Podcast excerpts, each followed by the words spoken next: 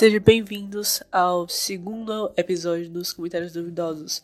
E hoje eu vou falar sobre alguns tópicos meio pesados, ou melhor ainda, meio chatos de, de se falar, porque são assuntos difíceis que são o setembro amarelo e o aborto. Na verdade, sobre aborto eu vou falar especificamente sobre a menina do aborto, que para quem ainda lembra, é, mês passado é, foi a menina de 10 anos que foi estuprada pelo tio. Também tinha alguns rumores que foi estuprada pelo avô, pelo irmão e até pelo pai. Mas enfim, foi a menina que ficou grávida e teve um bastante alvoroço é, no Brasil sobre essa garota. Mas enfim, esse não vai ser o primeiro, o primeiro tópico que eu vou falar, vai ser sobre o Setembro Amarelo. E com, indo diretamente para o assunto, eu confesso que eu tenho um, um problema com o Setembro Amarelo. Tipo, não que eu não goste da causa que o Setembro Amarelo ele traz para tentar combater, mas sim pelas pessoas que tentam participar desse mês. Até porque eu confesso que eu acho algo meio inútil, digamos assim. Porque as únicas, as únicas pessoas que tentam participar do Setembro Amarelo são pessoas que são meio hipócritas. Começando pelo fato que a maioria das pessoas que eu vejo que tentam participar, apoiar, esse mês são pessoas que na internet, no Twitter, a pior rede social possível, e normalmente são pessoas que mandam as outras se matarem, fazem. são geralmente bastante tóxicas, e depois, quando acaba no mês, no meio do ano, simplesmente decide vai participar do Setembro Amarelo, independente das ações que elas fizeram, das coisas que elas falaram, de quantas mentes elas já abalaram. Então, esse é o grande problema que tem no Setembro Amarelo. Não são as pessoas que realmente poderiam ajudar e participam. Até porque, honestamente, setembro já é um mês que é mais conhecido pelo, pelo NoFap do que pelo, pela causa do Setembro Amarelo. Então, não faz muito sentido ter dois eventos que são mensais, é, mensais, sim, são mensais, na, no mesmo mês, até porque literalmente as pessoas, as pessoas vão esquecer o setembro amarelo, até porque o NoFap ele é mais engraçado.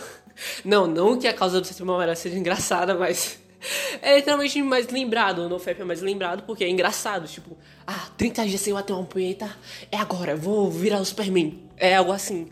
Então a causa de, de ser fica meio esquecida por causa disso.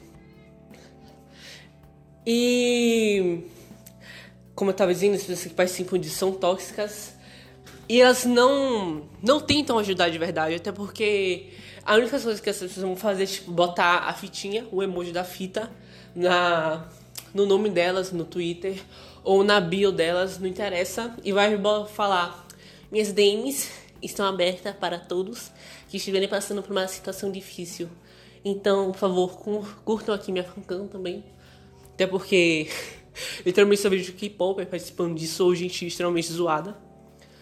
E em vez dessas pessoas elas fazerem algo realmente útil, que seria tipo, promover os números das linhas de prevenção ao suicídio, que para quem não sabe isso existe no Brasil, e é muito mal falado, tipo, eu não vejo ninguém falando isso. Eu raramente vejo uma pessoa fazendo um post sobre os, todos os números que tem. Até porque eu, eu mesma não sei muito dos números de prevenção ao suicídio. Eu poderia, tipo, ter pesquisado o número para falar aqui, mas agora já era. Então, essas pessoas, elas simplesmente falam que a DM delas estão abertas e é extremamente difícil para alguém que é suicida, que tem pensamentos sombrios, chegar na DM de uma K-Popper de 15 anos e falar todos os problemas que ela tem na vida dela. É porque normalmente pode ser algo tipo extremamente pesado, tipo, ah, meu pai, ele bate na minha mãe, ah, minha família, ela não me aceita como eu sou, minha família, ela tem algum problema comigo, ah, minha mãe, ela me bate, ah, minha mãe, meus pais me negligenciam. Ah, eu não sei mais como é sorrir, eu não estou mais feliz, já faz cinco anos desde, desde que eu namorei. É, não tenho mais amigos, eu fico sozinho todos os dias, eu quero me matar todos os dias. Aí a pessoa que você vai falar uma coisa dessas, simplesmente fala: Ai, mas você é tão lindo, você é tão kawaii. Por favor, não, não se mate. Sabe, você poderia tomar uma xícara de chocolate quente comigo. Aí sim você vai poder finalmente ser feliz. Sabe? Então, elas dão uma solução extremamente fútil, porque alguém que é suicida, ela não vai simplesmente ficar feliz por, sei lá, jogar um. jogar Fortnite? Ou tomar uma xícara de, de café, ou sei lá, chocolate quente, esqueci até a linha do meu raciocínio. Mas é isso que eu estou falando. Não são pessoas que realmente podem ajudar alguém que fazem parte disso. Pelo menos eu não vejo nenhum psicólogo fazendo parte do sistema amarelo, mesmo que essa seja a obrigação deles. Mas, enfim. Eu acredito que a gente meio que subestime os problemas psicológicos, porque para nós não é tão grave quanto um problema físico, tipo, pra gente é pior você perder um braço do que você ter PTSD ou bipolaridade. Então são coisas que pra gente a gente pode simplesmente curar falando. Então a gente também subestima os psicólogos e psiquiatras. Porque normalmente a maioria das pessoas que são suicidas têm problemas de depressão. Pelo menos na minha experiência, elas não vão para psicólogos. Só conheci, tipo, duas pessoas é, num círculo de amizades que têm depressão, que realmente já foram, tentaram ir pro psicólogo. Porque tem esse problema também da família, que a família não apoia a pessoa que tem um problema psicológico a ir no psiquiatra ou no psicólogo. Isso sim, é um problema do Brasil e do mundo todo, acredito eu. Até porque a gente tem essa coisa de psiquiatra é só pra maluco, sendo que até pessoas que não têm nenhum problema psicológico podem ir a esses, esses médicos, né? Pra falar assim de algum problema ou se mexer algo fútil. Elas só querem ter alguém para conversar. E como são pessoas formadas que sabem do que estou falando, elas vão te ajudar mais do que sei lá, uma conversa num bar da esquina. Então são pessoas que estão extremamente despreparadas, até porque isso é, quando a pessoa ela vai desabafar sobre problemas tão grandes que estão na vida dela, isso pode até abalar a pessoa que está ouvindo também. Eu falo isso como experiência própria porque meus amigos eles já desabafaram comigo várias e várias vezes e eu não tenho problema com isso. Eu já me acostumei, mas a minha primeira vez que desabafaram comigo foram, foi uma coisa tão pesada que eu não, não conseguia nem dormir. Então foi algo que realmente me, me afetou. Mas agora que já estou um pouco mais preparada, não me afeta mais. Mas para essas pessoas, essas K-popers de 15 anos, então pode ser algo que vai afetar as duas pessoas, então não é recomendável sabe? Você ir falar com alguém completamente aleatório na internet sobre seus problemas. Até porque você não sabe quem aquela pessoa é. Você não sabe se depois disso a pessoa vai tirar print e mandar no grupo do WhatsApp e dar risada da tua cara. Você não sabe se a pessoa vai realmente te ajudar, até porque você não provavelmente não tem contato nenhum. E não é alguém formado, provavelmente não vai te ajudar em nada. Você só vai sair da conversa pensando, caralho, perdi, falei minha vida toda pra essa desgraça aqui, ela não me ajudou em nada. Só mandou tomar banho? Vê se pode uma coisa dessa. Então, esse tema amarelo aí passa meio que com um mês inútil. Até porque, com a visão superestimada dos médicos que realmente podem nos ajudar, e as pessoas que são hipócritas, que não têm, é, sabe, base para nos ajudar, fazem mais parte desse mês. Então, passa como algo totalmente inútil. Até porque, honestamente, eu acho que ninguém liga para esse tipo de problema. Eu realmente acho que ninguém realmente liga. Até porque só porque você botou um emoji, você mudou seu nome, você botou que a DMs estão abertas, sinceramente não vai ajudar em nada. Até porque pessoas suicidas não vão esperar até setembro para procurar alguém para falar. Não vão esperar até o final do ano para tentar se matar. É um problema que vai aparecer em qualquer momento da nossa vida. Principalmente pessoas que são nossos familiares podem ter algum problema e você simplesmente ignorou. E agora no setembro amarelo você tá falando que você liga, tipo. abriu minha mãe e ela tava me falando uns problemas, mas eu só ri da cara dela e esqueci. Aí a mãe da pessoa tinha depressão, tinha pensamentos suicidas, não sei o que, ela simplesmente, ela simplesmente ignorou a pessoa, o próprio familiar, alguém tão importante, só porque não era setembro amarelo. Então, é, eu realmente vejo como algo, um negócio inútil. Até porque eu não vi nenhum relato de alguém que passou pelo setembro amarelo e depois disso melhorou. Eu já vi relatos de meses que não eram setembro, de pessoas que falaram que ligaram para essas linhas de prevenção do suicídio e realmente melhoraram. Até porque são linhas de pessoas pre preparadas que estão lá, né, para te atender. Mas eu, eu, eu, jurava que eu ia passar tipo 20 minutos xingando um seria amarelo. Mas basicamente é só isso que eu tenho para falar. Até porque é algo tão tão fútil para mim que eu não vejo mais sentido de perder tanto tempo falando sobre isso. Mas eu vou falar só um pouquinho mais que é sobre nossa irresponsabilidade com as doenças psicológicas. Por exemplo, eu só passei a ligar realmente para depressão quando meus amigos eles falavam que tinham depressão. E o meu namorado. Oi, Samuel. Samuel. Eu sei que você tá tipo ouvindo isso. É. Bom, bom dia. então, né, ele. Ele tem depressão também. Então, quando ele me disse isso, e com meus amigos tendo esse problema de depressão, eu fiquei mal, porque eu sei que eu não posso ajudar. Até porque não sou psicóloga nem psiquiatra, não, não posso ajudar ninguém, não, não estudei para ajudar. Eu posso ouvir a pessoa falando, mas bom, às vezes não pode nem mudar em nada. Então, eu, eu realmente só passei para ligar para essas coisas quando pessoas à minha volta falaram para mim que tinha esse, esse problema que foi algo até meio pesado, até porque eu tenho amigos que já tentaram se suicidar. E infelizmente eu tava lá. e quando eles tentavam fazer isso. Então é um episódio traumático para as duas pessoas, assim como falei aqui alguns minutos atrás. Então acho que as pessoas só vão realmente ligar para essas doenças psicológicas quando alguém ao redor delas tiver. Por exemplo, você descobre que sua mãe tem câncer mas você era daquelas pessoas que sempre usava quentinha, chamava de careca. Lembra a careca TV, então?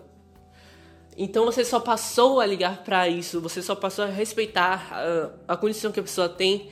Depois você descobriu que alguém no seu redor tinha, alguém importante para você tinha. Então acho que isso é algo de nossa é extremamente irresponsável para a gente só ligar porque alguém ao nosso redor tem, porque a gente está vendo ela sofrer de primeira mão. Então acho que isso é meio que uma falta de empatia que a gente nunca vai poder realmente, sei lá, resolver isso. Até porque a gente nunca, nunca ligou pro estranho, né? E provavelmente nunca mais vai ligar. Tanto que, mesmo que a gente esteja vendo ações boas para pessoas totalmente estranhas, a gente não liga. Sinceramente, a gente não liga. Por exemplo, quando eu passo por um mendigo na rua, eu não sinto pena, eu não sinto dó. Eu simplesmente ignoro e continuo meu caminho. E é assim que as pessoas, normalmente todas as pessoas têm esse, esse pensamento que é simplesmente de ignorar problemas que não são seus. Então a gente meio que vive numa numa sociedade até meio que cruel, parando pra pensar nisso. Mas enfim, é, cansei de falar sobre isso, tem meu amarelo. Então, indo pra garota do aborto. Sei que isso foi, tipo, uma troca de assuntos meio merda, então me perdoem, mas, sinceramente, como eu falei, eu já não tenho tanta empatia com essas coisas mais. Então, até. eu até meio que lido com essas situações dando risada. Enfim. Plano pra menina do aborto, né? Antes de falar sobre isso, eu queria falar que eu sou contra o aborto. No sentido que eu eu não consigo imaginar alguém matando seu próprio filho. N não quero ouvir ninguém falando que feto não tem vida, tá? Mas, ao mesmo tempo, eu apoio que o aborto seja legalizado, pelo motivo que o, o, a pessoa que quer abortar, mesmo que seja por um motivo extremamente irresponsável, ela tem que ter o direito de abortar, até porque eu não sou aquela pessoa, eu não posso simplesmente chegar na casa dela, encher a mulher de porrada porque ela quer abortar. Não é assim que as coisas funcionam. Então eu sou contra aborto, mas por mim, se tivesse a lei que legalizasse o aborto, por mim estaria tudo bem. Até porque o que, o que as outras pessoas fazem não, não é da minha vida, eu não tenho nada a ver com isso. Então é algo até meio estranho de falar, porque quando você ouve alguém que é contra aborto, ele quer que as outras pessoas também não abortem. Então, foi até algo meio esquisito de eu explicar o fato que eu, eu só sou contra aborto, porque eu acho, sei lá, eu não consigo engolir você de matar seu próprio filho, mesmo que seja um fetinho que não tenha desenvolvido a vida eu acho estranho, cruel até. Então é só por causa disso que eu sou contra o aborto. Até porque recentemente a minha amiga, a Ana, eu espero que você esteja ouvindo esse episódio porque você realmente me deixou preocupada. Não gostei do meme, tá? Não gostei da piada. É, ela fez um meme, uma pegadinha kkk comigo que foi ela falando que tava grávida. Ela falou que tava grávida de três meses mas ela não conseguiu notar porque ela já é gorda e tem problemas de problemas de comer, tanto que ela falou que ela tava até assistindo mal, mas só achou que tava assistindo mal porque tinha comido muita merda e enfim, eu acreditei. Não sei porque eu acreditei, deveria estar emocionado no dia, mas eu acreditei porque porque assim, ela insistiu tanto nessa nessa história que eu acabei acreditando. Mesmo que ela seja o ser mais virgem da face da terra, eu espero que você realmente esteja ouvindo isso, porque eu vou na tua casa, tá? Pra gente ter uma conversa. E, enfim. Quando ela falou que ela tava grávida, eu fiquei em choque. A primeira reação que eu tive foi gelar. Eu fiquei tipo, ai meu Deus, como é que eu vou ser tia dessa criança? Sendo que ela mora no Rio de Janeiro. Como é que eu vou pra ela de mula, meu Deus? Foi literalmente a primeira coisa que eu pensei. E depois, a segunda, a segunda coisa que eu pensei foi aborto. Até porque a Ana, ela não tem 18 anos ainda. Ainda, né? Sua velha, caquética, tá? Você vai morrer cedo. Preste atenção nas minhas palavras. É... Porque ela tem 17 anos ainda. Então a primeira coisa que eu pensei foi aborto. Mesmo eu tendo falado aqui que eu sou contra aborto, a primeira coisa que eu pensei foi que ela devia abortar. Eu também falei pra ela dar um socão na barriga dela. Então foi algo interessante de se observar que a opinião das pessoas muda quando você vê o sofrimento de alguém em primeira mão. E eu falei isso no tópico do sistema amarelo também, há alguns minutos atrás. Então, indo direto pra, pra menina do aborto, por que, que eu decidi fa falar sobre essa menina? Foi porque meu amigo ele teve uma experiência parecida comigo. Ele também é contra aborto, mas ele não quer que a lei se torne algo real. Então, tudo bem. Aí tem um, uma ex-amiga nossa, o nome dela é Larissa. Sim, eu vou, vou explanar os dados dela aqui. Resumidamente, a Larissa é uma menina insuportável, só isso. E ela sabe que o Hugo ele é contra aborto, contra a lei de lei, legalização, sobre essa lei também. Então ele falou no post que a menina deveria realmente abortar e etc. Aí a Larissa, que é a favor do aborto, assim, já ficou brava com meu amigo sobre isso. É, e eu realmente não entendi como é que ela ficou brava com o meu amigo. Porque ele, ele apoiava que a menina abortasse. Tipo, não seria pior se ele não apoiasse. Até porque, se você lembra da pecunha que foi é, isso da menina do aborto, você vai saber que teve pessoas horríveis falando que a menina ela tinha 10 anos e que ela estava no cio, que ela perdoem, que ela queria ser. Ela tava gostando de ser estuprada pelo próprio tio, então foi coisas horríveis que as pessoas falaram. Eu nem lembro mais se esse.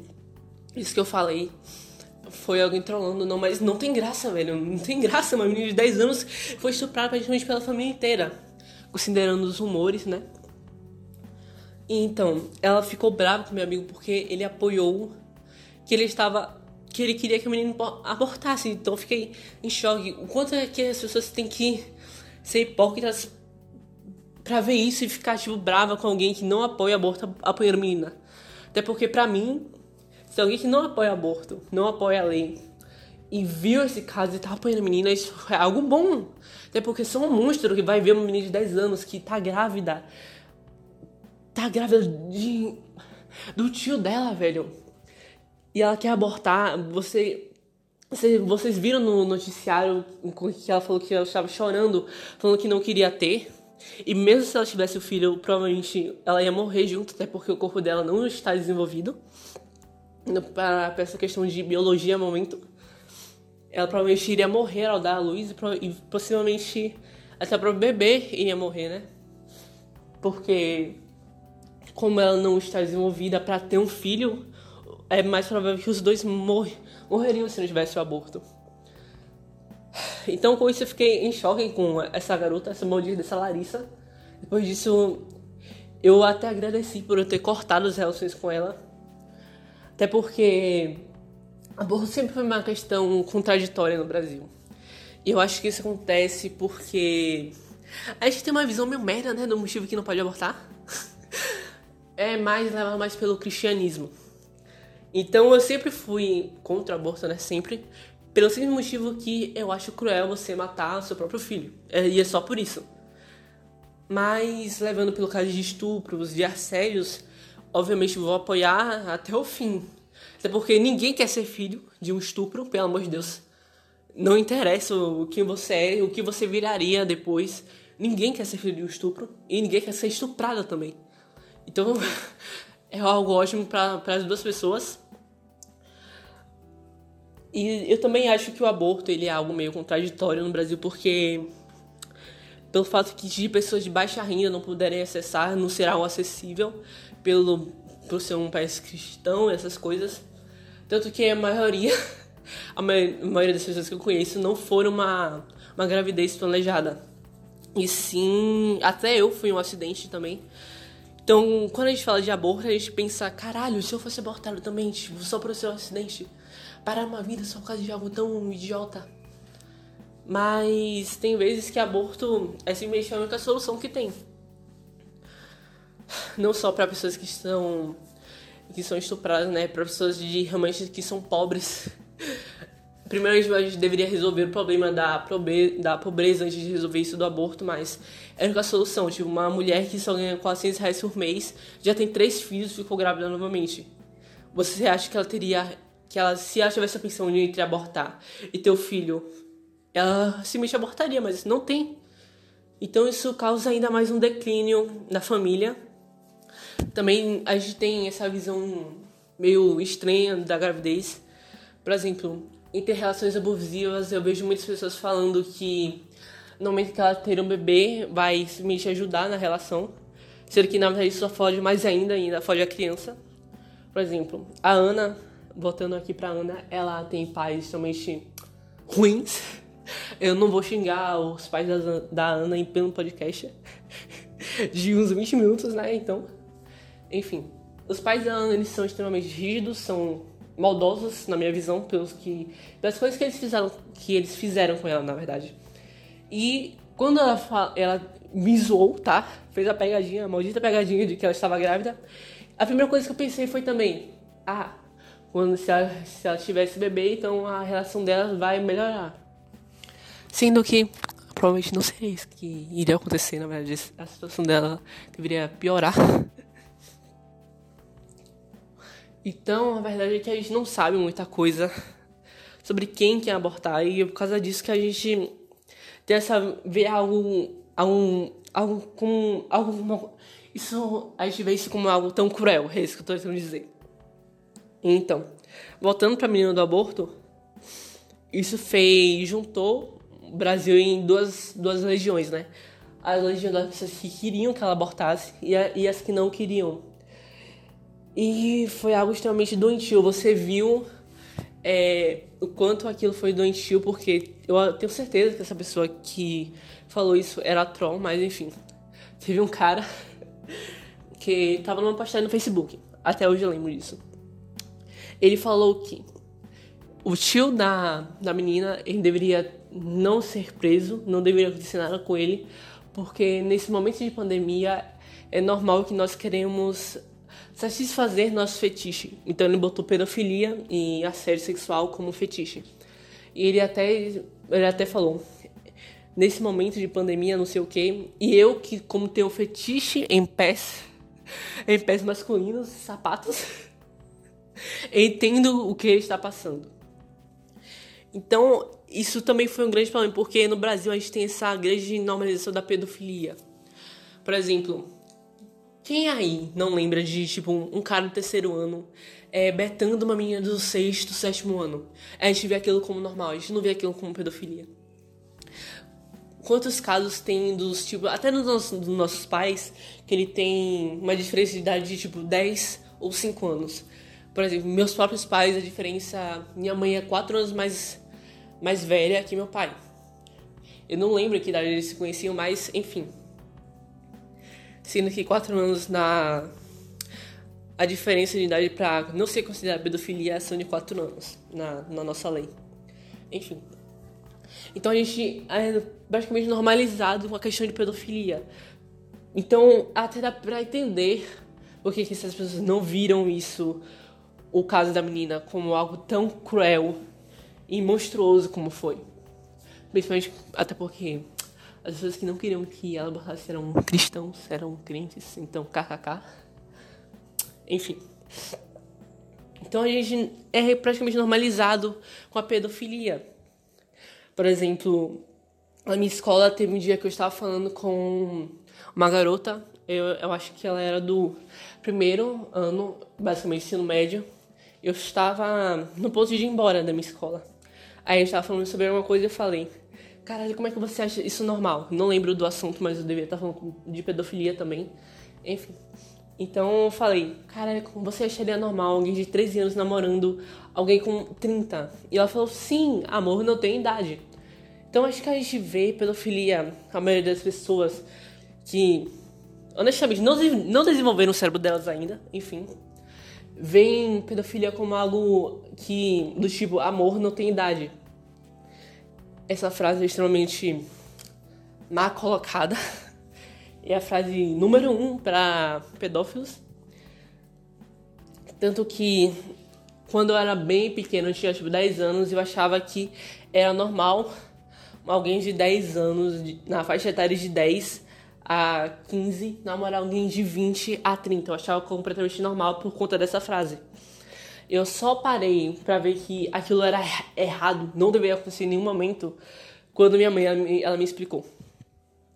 Também a gente tem essa influência dos nossos pais que não explicam, é, não falam nada sobre educação sexual, não falam o que é errado no contexto de, de sexual mesmo. Não, não explicam pra gente o que é um pedófilo ou que é alguém tentando, tentando sabe, se aproximar da gente quando a gente é criança.